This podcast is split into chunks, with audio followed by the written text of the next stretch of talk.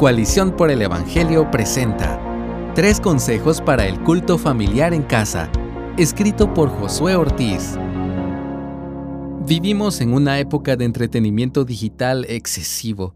En su libro, Espiritual y Conectado, Josué Barrios explica los peligros de vivir en una sociedad hiperconectada y nos anima a tener vidas espiritualmente vibrantes a pesar de esas presiones. El punto es claro, el entretenimiento está al alcance de nuestros dedos y necesitamos ser sabios al respecto. Los niños y jóvenes de Latinoamérica enfrentan una cantidad peligrosa de radiación digital. Viven en un mundo altamente ruidoso, con industrias del entretenimiento compitiendo por su atención, tiempo y dinero. La llamada generación Z sufre de obesidad digital, desnutrición espiritual y exceso de contenido mundano, carnal y hasta satánico. Ha llegado la hora de luchar por las almas de nuestras siguientes generaciones. Latinoamérica necesita a Cristo.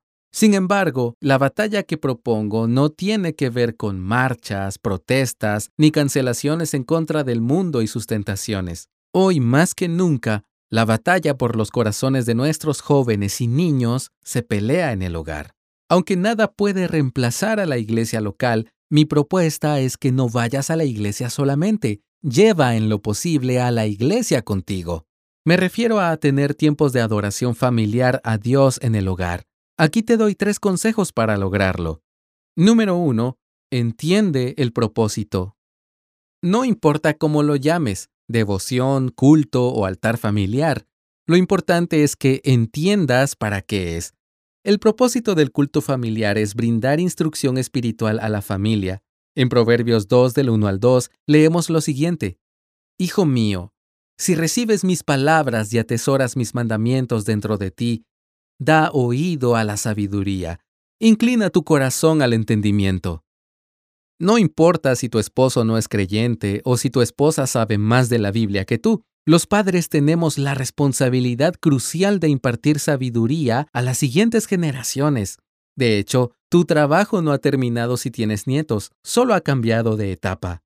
Recuerda que la iglesia no es el lugar al que asistimos los domingos, sino el conjunto de creyentes llamados por Dios. La iglesia es como un organismo vivo que se mueve a lo largo de las calles de México, Perú, Argentina y por todo el mundo. La iglesia se reúne los domingos corporalmente, pero continúa en las casas de los hijos de Dios por el resto de la semana. Por eso es importante que seamos intencionales en dar dirección a nuestros hijos, nietos y sobrinos en el entorno familiar. Como Jesús dijo en Mateo 6:33, busquen primero su reino y su justicia, y todas estas cosas les serán añadidas. El hogar debe ser el lugar donde nuestros hijos vean la prioridad del Evangelio, lo perciban, lo admiren y lo aprendan. Número 2. Practica lo que ves. Podría compartir decenas de consejos prácticos sobre cómo hacer el culto familiar, pero lo cierto es que no es una receta de cocina, no puede ser creado de forma artificial. Cada familia tiene sus propios horarios, disciplinas y contextos. Un buen lugar para comenzar es imitar algunas cosas que ves los domingos porque ellas ayudarán a cultivar la comunión y la dependencia de la iglesia local. Comparte un texto de la Biblia como tu pastor lo hace. Canta algunas canciones de las que acostumbran cantar los domingos. Haz del tiempo familiar un tiempo espiritual.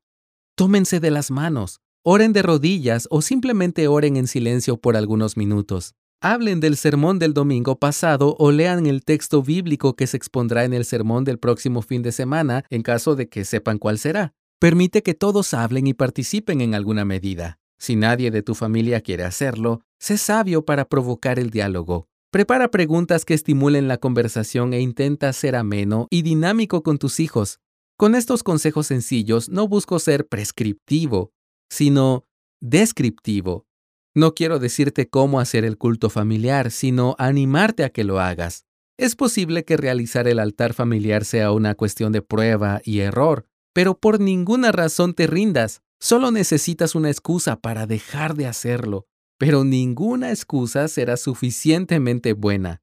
Explícale a tu familia que será una prioridad para el hogar. Apártalo en la agenda, tenlo en mente y prepara el espacio de la casa donde tendrá lugar.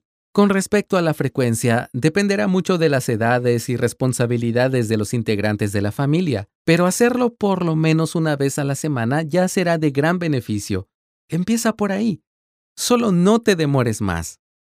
Número 3. Entrena a los tuyos. Los médicos no se gradúan sin un entrenamiento apropiado. Lo mismo con los arquitectos, ingenieros o chefs. Entonces, ¿por qué enviaríamos a nuestros hijos al mundo sin un entrenamiento apropiado? Pensamos que toda nuestra labor como padres es brindarles educación, alimentos o sustento. Son tareas buenas y necesarias, pero no es nuestra única labor. Nuestra verdadera vocación es llevarlos a Jesús, conforme a sus palabras en Mateo 19:14, donde dice, Dejen a los niños y no les impidan que vengan a mí.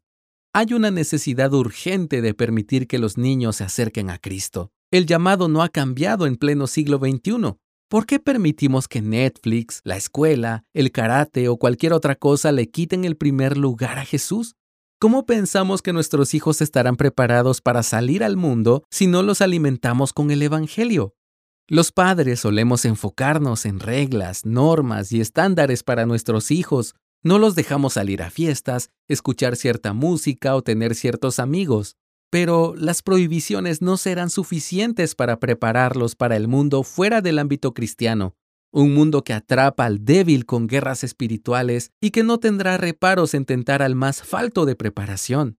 ¿Tus hijos están preparados para enfrentar al mundo real? El culto familiar es el espacio para prepararlos, para ayudarles a crecer, para instruirlos y dirigirlos hacia Cristo. Provee el entrenamiento espiritual que tanto necesitan. La guerra espiritual no se pierde en el frente de batalla, se pierde en los hogares que no vieron la guerra venir. Nada podrá reemplazar la centralidad de la iglesia local, pero no te conformes solo con los domingos. Lleva a la iglesia contigo a través del culto familiar. No es demasiado tarde para comenzar. No importa tu estado civil, si tu cónyuge no es creyente o si tus hijos son adolescentes, empieza hoy. Ama a Cristo y muéstrales a tu Rey. Haz eso todos los días. Dios se encargará del resto. Gracias por escucharnos. Si deseas más recursos como este, visita coaliciónporelevangelio.org.